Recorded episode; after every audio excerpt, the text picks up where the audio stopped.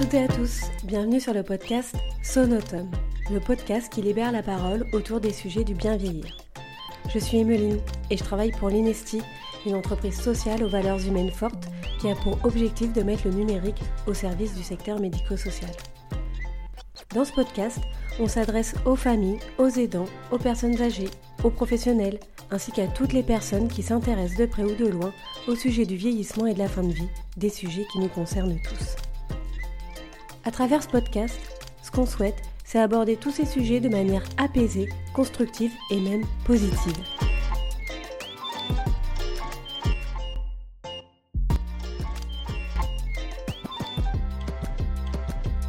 Pour ce premier épisode, je suis partie à la rencontre de Madame Anne Dabadi, directrice adjointe de l'EHPAD Grand Bon Pasteur à Bordeaux-Codéran, qui fait partie de l'association AGESA. Elle compte une dizaine d'EHPAD sur la région Nouvelle-Aquitaine, ainsi que huit autres établissements destinés à accueillir différents types de publics. Madame Dabadi est en charge de toute la partie de préadmission. Dans cet épisode, on échange sur le sujet de l'intégration en EHPAD, quelles sont les différentes étapes et comment cela se passe-t-il concrètement. Madame Dabadi nous explique comment elle accompagne les familles et la personne qui va faire son entrée dans l'établissement. Allez, branchez votre sonotone, c'est parti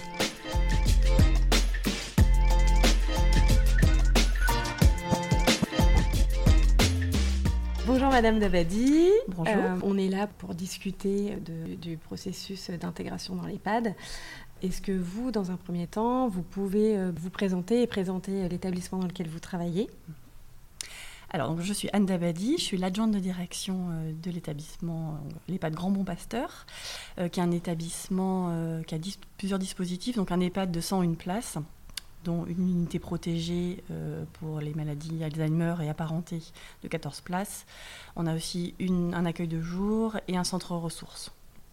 D'accord.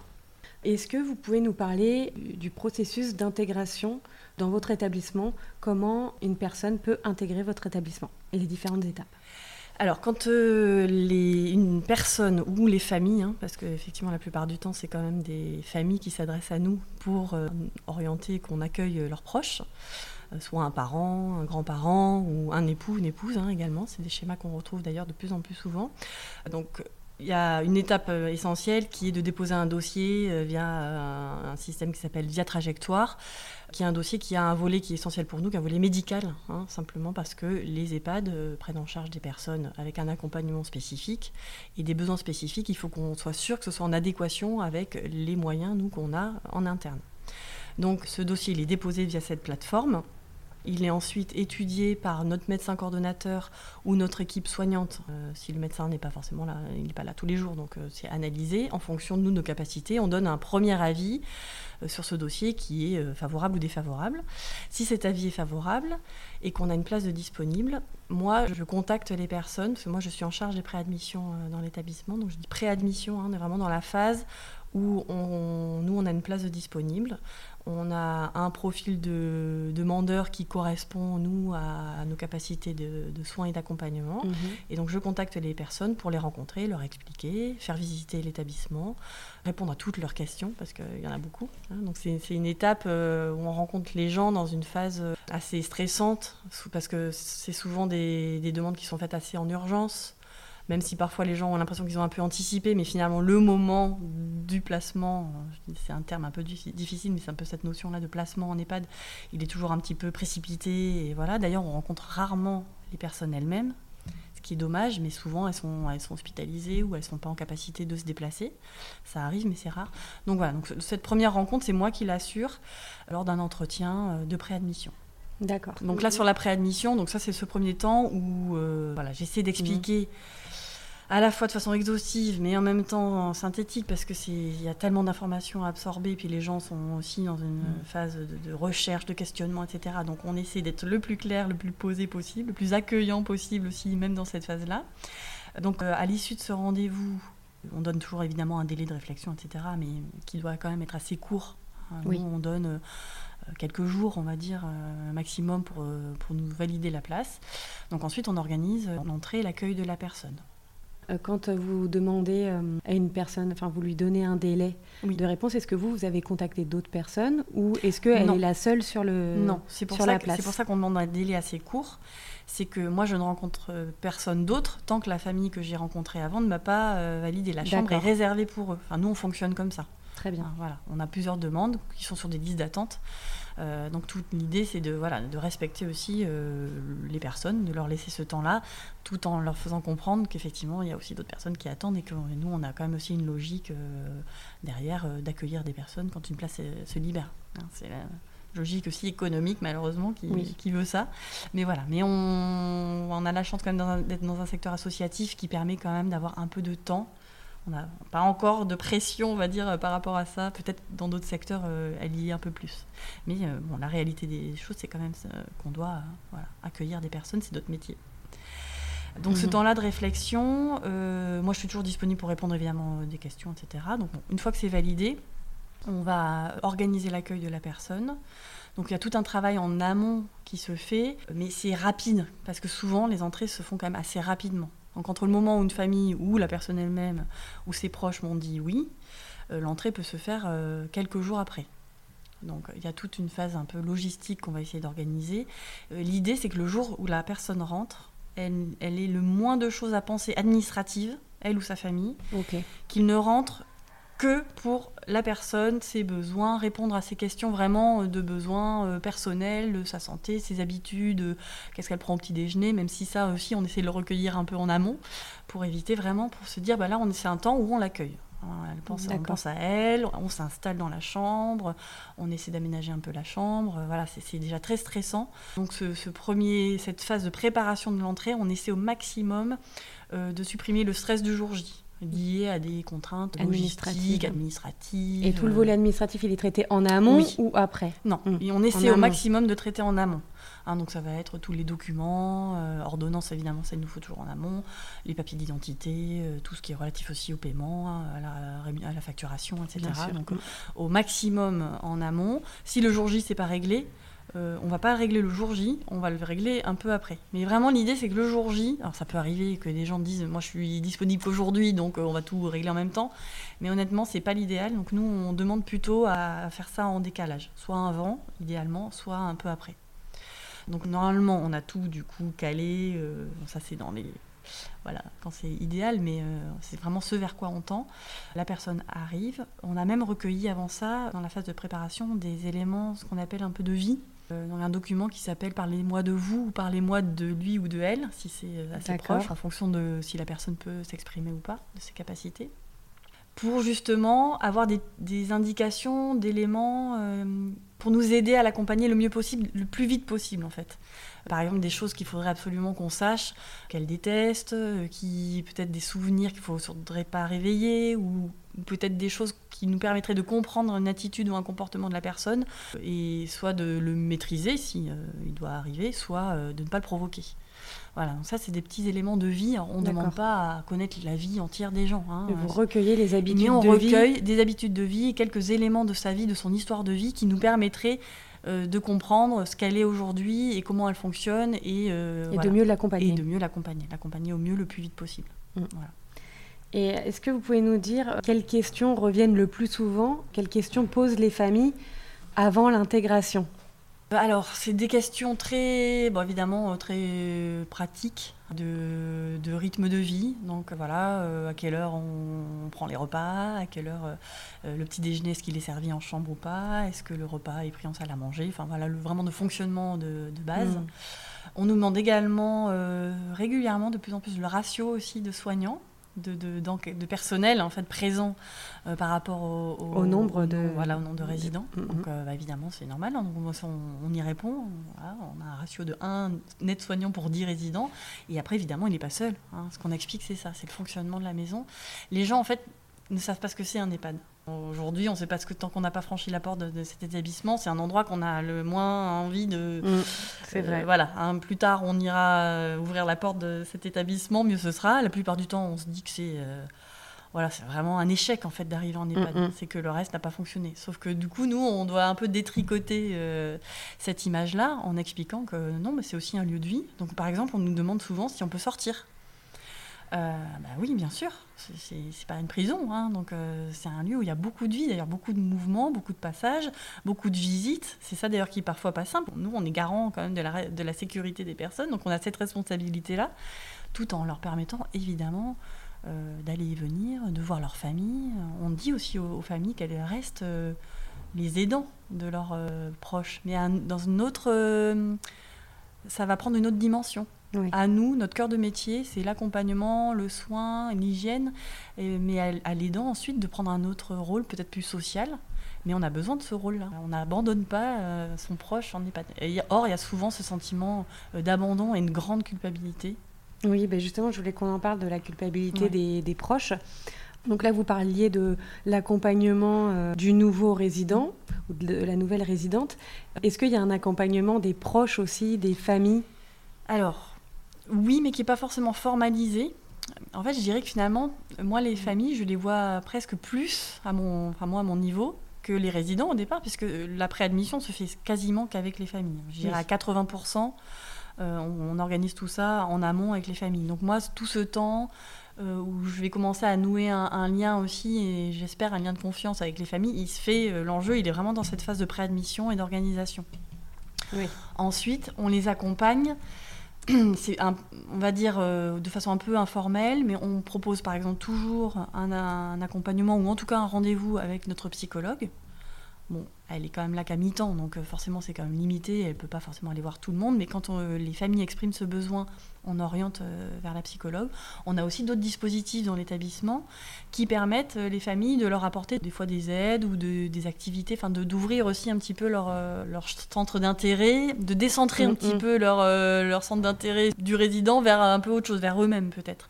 Mais c'est vrai qu'on n'a pas un accompagnement spécifique. Ce qu'on fait, c'est évidemment des rencontres régulières pour bah, faire le point sur le proche. Mais voilà, sur la famille, enfin sur l'entourage en lui-même, on ne va pas forcément avoir de, mesures. Euh, voilà, il y avait un, bon, il y a évidemment le Conseil de la vie sociale qui existe. Il y a, enfin, il y a des lieux évidemment de parole et d'échange qui existent, qui sont bien euh, d'ailleurs saisis hein, par, le, par certaines familles qui le souhaitent, hein, pas toutes. Hein, mais après, euh, on n'a pas vraiment de procédure d'accompagnement, dispositif spécifique d'accompagnement des familles dans l'EHPAD. Ça se fait au fil de l'eau, au fil de l'accompagnement la, de, de la personne. Euh, donc on a des temps évidemment de bilan. Oui, vous faites un suivi du résident. Oui, c'est plus du résident. Euh, pendant lequel vous conviez les familles. Donc euh, c'est à cette occasion-là que vous les, les voyez. Mais est-ce que, donc on parlait de la culpabilité, est-ce que vous ressentez la culpabilité des familles, enfin toutes ou juste une partie? Quasiment toutes. Et est-ce que vous avez, euh, alors peut-être encore euh, de manière informelle, mais vous essayez de les rassurer Comment vous faites? Oui, alors bah moi, euh, comme on dit souvent, on accueille ce sentiment. Mm. C'est moi, je, là, on est vraiment aussi dans la phase d'accueil, donc bah, on accueille tout. On accueille le résident, sa famille et tout, tous ces sentiments mêlés, mélangés qui, qui peuvent être ressentis par les, par les personnes. Donc nous, on l'accueille. Parfois, c'est pas simple parce que hum, je peux pas leur dire mais vous en faites pas, tout va bien se passer. Enfin, ce serait facile, mais euh, puis ça fonctionne pas de toute façon. Donc c'est pour ça, je, j'accueille ça. Après, ils le verbal, le verbalisent pas. Hein, je, oui. Mais on le ressent bien.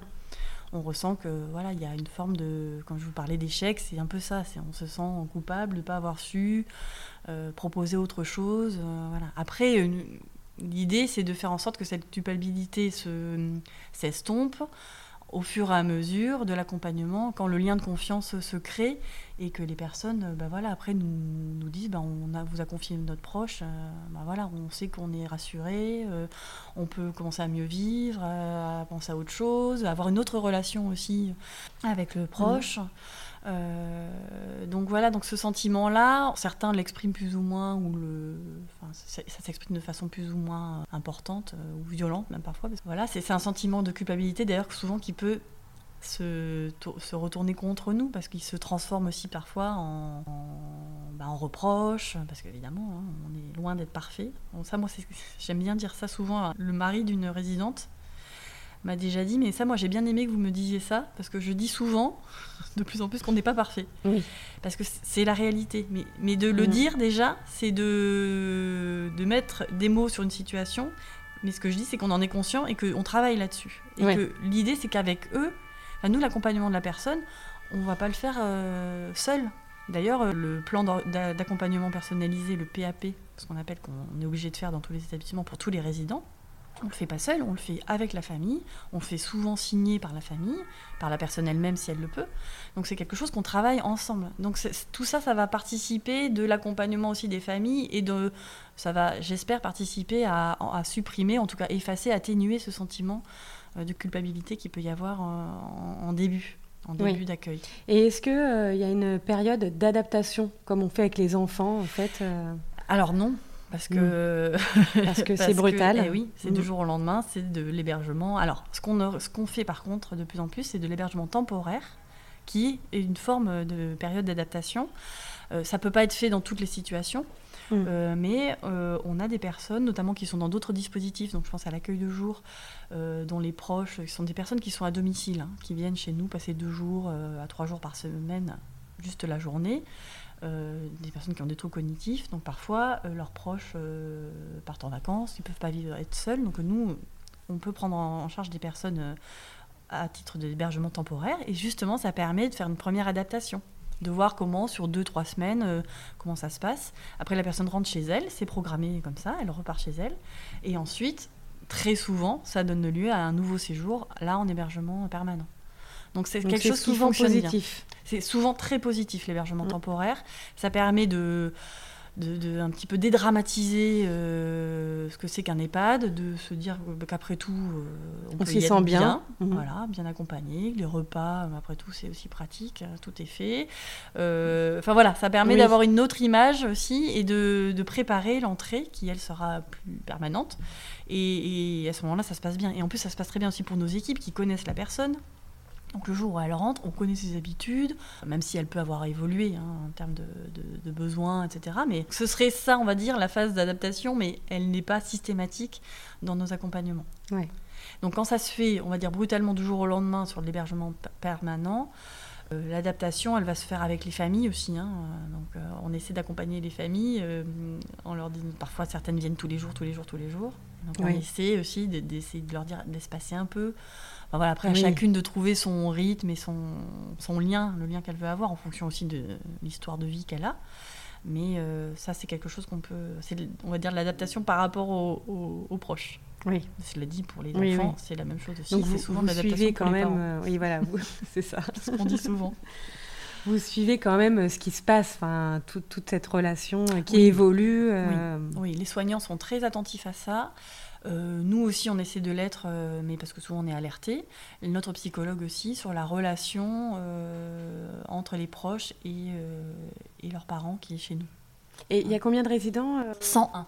101. Et vous arrivez à suivre tout le monde Plus ou moins, évidemment. en fait, nous, ce qui va nous remonter, c'est les situations les plus complexes. Au quotidien, on essaie de travailler sur ce qu'on a appelé la sectorisation. Pour justement, c'est un tel nombre quand même important. 100 résidents, c'est quand même important.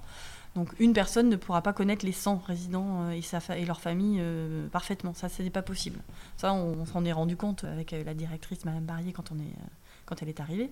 Donc son idée, c'était de, de, se dire, on va travailler sur des échelles plus petites en se disant qu'à une échelle plus petite, par contre, là, on peut connaître 10 résidents, ça oui.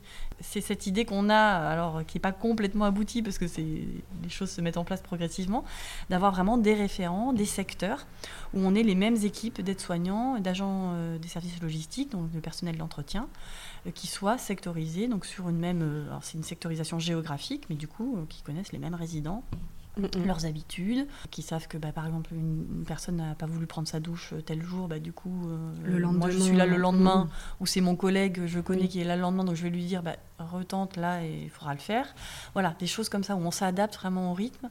Et là on connaît mieux la famille et elles ont elles un interlocuteur qui est le même ou quasiment le même tout le temps, donc c'est rassurant. Et les résidents ont un repère, et un des personnes repères. Exactement. Donc ça, c'est important. Mm. Exactement. Ça, c'est ce qu'on veut. Euh, enfin, c'est comme ça qu'on est euh, organisé. Maintenant, euh, les gens n'ont pas toujours l'impression que ça fonctionne, puisque bah, simplement, parfois, il peut y avoir de l'absentéisme et que bah, on remplace quand même les personnes. Et donc, le remplaçant, lui, on ne le connaît pas. Donc, il doit aussi réapprendre des choses. C'est la continuité, en fait, de cette sectorisation qui est plus compliquée à mettre en place.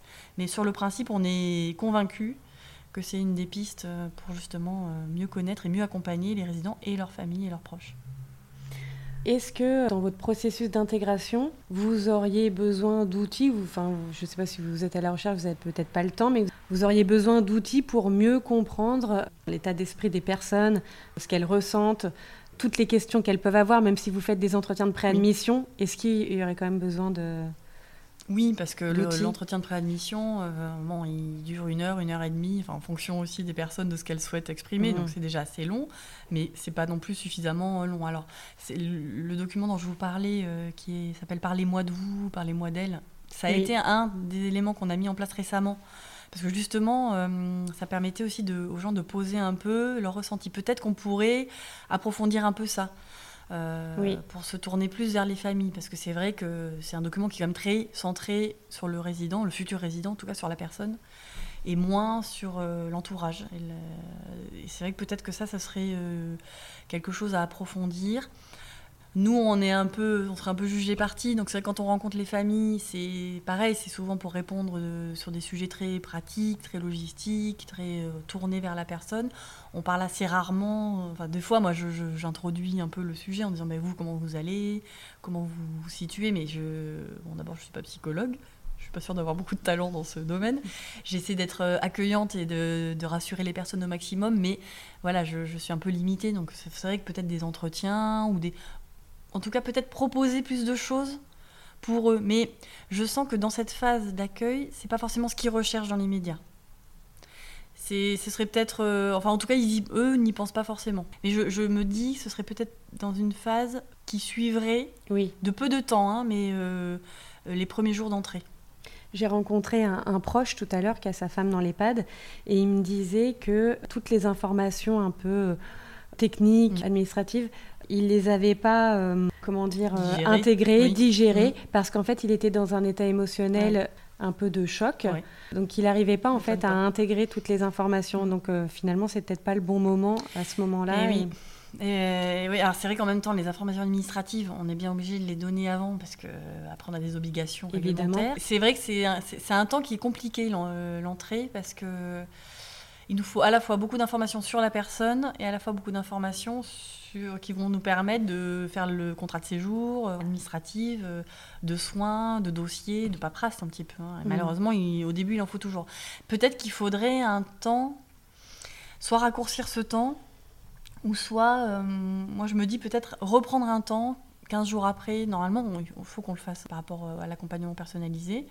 C'est, parfois, c'est assez compliqué à faire, parce que pour le coup, sur 100 résidents, c'est quand même quelque chose du rôle de plus de la direction de l'encadrement.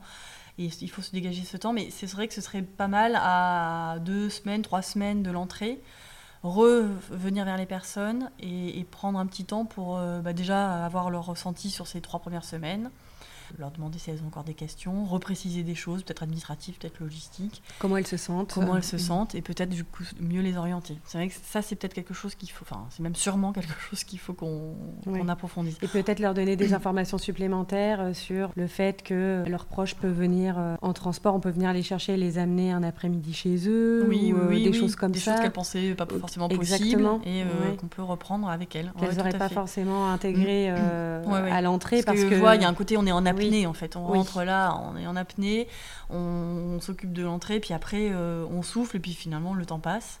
Et puis après, euh, donc voilà. c'est vrai que la rencontre, elle se fait en fonction des personnalités des gens, des demandes des gens, mais on, on vient peut-être pas assez au devant d'eux pour leur proposer ces temps-là. Et je sais que quand on leur propose, ils sont souvent évidemment très ouverts.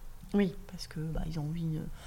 Un peu comme un parent et un enfant. Hein. On comparait tout à l'heure sur la phase d'adaptation. vous avez un enfant à l'école, finalement, l'école, la porte se ferme, vous savez pas ce qui se passe. Donc euh, on est toujours preneur d'un temps un peu plus individualisé pour euh, parler déjà de son proche et puis parler de soi, de ses difficultés d'accompagnement. Donc c'est pareil finalement dans un EHPAD. Parce que ça reste une collectivité qui est un peu opaque, qui a son fonctionnement, ses règles. Euh. Donc après, je ne sais pas quel outil pourrait nous aider à ça, parce qu'après, toujours pareil, c'est une question de temps. C'est quelque chose qu'il faut qu'on améliore. Oui c'est sûr. Et donc pour euh, terminer, est-ce que vous, vous auriez un message ou un conseil à donner euh, aux familles qui nous écoutent, qui souhaitent intégrer leurs proches euh, dans un établissement? Pas facile. Ça m'arrivera peut-être un jour en plus. Hein. Il faut ressentir les choses aussi. De toute façon, quand on est dans un lieu, euh, voilà, moi je, je le dis souvent aussi, il faut se sentir. euh, ça dépend ce qu'on va rechercher. Il y, a des- il y a des gens qui vont rechercher euh, un cadre beau, Oui. joli, le confort matériel, etc. Et d'autres qui vont avoir un plus une envie de feeling sur l'humain, plus sur- peut-être sur des projets ou quelle est l'ambiance dans le lieu. Moi, le conseil que je donne souvent, c'est d'essayer de, de voir, de rencontrer plusieurs établissements avant de faire son choix. C'est quand même, ça permet de se dire qu'on n'a pas été contraint dans le choix et qu'on a vraiment pu faire un choix en, en éclairé, on va dire. Mais est-ce que c'est possible, ça, d'avoir des places dans, dans Ça peut plusieurs être établissements? Ok. Alors, quand euh, le jour J, on a la place, voilà. Mais l'idéal, c'est- peut-être en amont d'essayer de ne pas se retrouver dans la situation où on est au dernier moment. Voilà. Maintenant, je dis ça, c'est beaucoup plus facile à dire qu'à faire. Mais c'est vrai que nous, ça, ça- les gens quand même arrivent à avoir euh, plusieurs rendez-vous. Je sais- Moi, souvent, quand je leur demande est-ce que vous avez vu d'autres établissements? Et, et moi, je leur euh, dis mais moi, je trouve ça très bien. Euh, Oui, parce oui. que euh, on n'est pas le seul et que on- voilà, on- y a Il y en a pour tous les structures, goûts. Il y en a pour tous les goûts. Euh, Il y a aussi évidemment une notion de budget. hein. Euh, nous, c'est vrai qu'on est dans des établissements où euh, on sait bien qu'on a un prix de journée qui est assez faible par rapport à d'autres structures, donc c'est forcément attractif, mais il n'y a Mhm. pas que ça. C'est pas ça qui va faire que les gens vont rester chez nous hein, après, donc ça se passera bien. Euh, C'est autre chose, donc il faut qu'ils voient cette dimension euh, qui est pour elle importante. Le conseil, c'est d'essayer de faire confiance, même si c'est pas forcément facile. D'emblée, alors, on va dire, de, en tout cas, de, de donner la chance à l'établissement, de laisser le temps aussi à l'établissement de connaître leurs proches. Oui, on va faire des erreurs au début. Je pense, nous, comme tout autre établissement, comme toute autre équipe de n'importe quel EHPAD en France, euh, parce que c'est des métiers qui sont pas faciles. Euh, pas parce qu'on manque de personnel ou quoi que ce soit, parce que c'est de l'humain. Hein, qu'on a 101 résidents, que parmi, on a donc 101 personnalités, 101 pathologies ou polypathologies, euh, donc euh, 101 manières de s'occuper d'une personne. Euh, et ça, c'est pas forcément facile à trouver tout de suite. Euh, Le bon dosage, euh, certains vont avoir besoin de plus de soins, euh, d'autres euh, vont avoir besoin de plus d'autonomie. Donc tout ça, ça demande quand même du temps. Même si on aura tout fait pour le plus vite possible trouver le bon dosage, il faut quand même nous laisser du temps. Et que la confiance va se nouer au fil du temps si hein, ça se passe bien. N'attendez pas tout de suite quelque chose de parfait et surtout n'ayez pas trop d'idées préconçues. Oui. Essayez de comprendre ce que c'est qu'un EHPAD vraiment. Ce qu'on peut faire, ce qu'on ne peut pas faire. Il faut comprendre qu'un EHPAD ne peut pas tout faire. Qu'on ne sera pas aussi bon qu'une personne proche à domicile. C'est Oui. les parents. On ne pourra pas apporter cette qualité forcément d'accompagnement attendu. Et ce Mais on va- avec le temps. Voilà. Mm. On va apporter quelque chose, mais avec le temps. De nous aider aussi, parce qu'on a besoin d'eux. Je le dis parce que ça, c'est vrai. Ne pas croire que vous nous laissez votre proche et qu'après, euh, on n'a plus besoin de vous. Non, on a besoin encore de vous euh, tout au long de l'accompagnement. Et notamment au début, pour justement trouver ces clés, ces repères euh, qui vont nous aider à, à- à bien accompagner la- l'approche. Merci beaucoup, Madame Dabadi, Avec plaisir. pour votre temps. Merci. Merci à vous de nous avoir écoutés jusqu'ici. Si cet épisode vous a plu, n'hésitez pas à le partager à toutes les personnes qui pourraient être intéressées et à nous faire un retour via la plateforme de podcast sur laquelle vous nous écoutez. Si vous aussi, vous souhaitez témoigner, contactez-moi via le site internet de l'Inesti, www.linesti.com. Merci à tous et à bientôt.